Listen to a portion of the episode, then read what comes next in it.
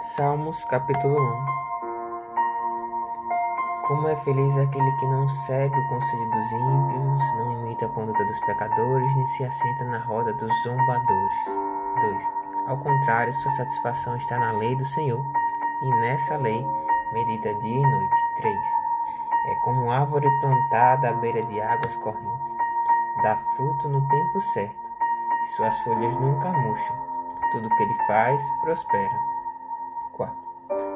4. Não é o caso dos ímpios, são como palha que o vento leva. 5.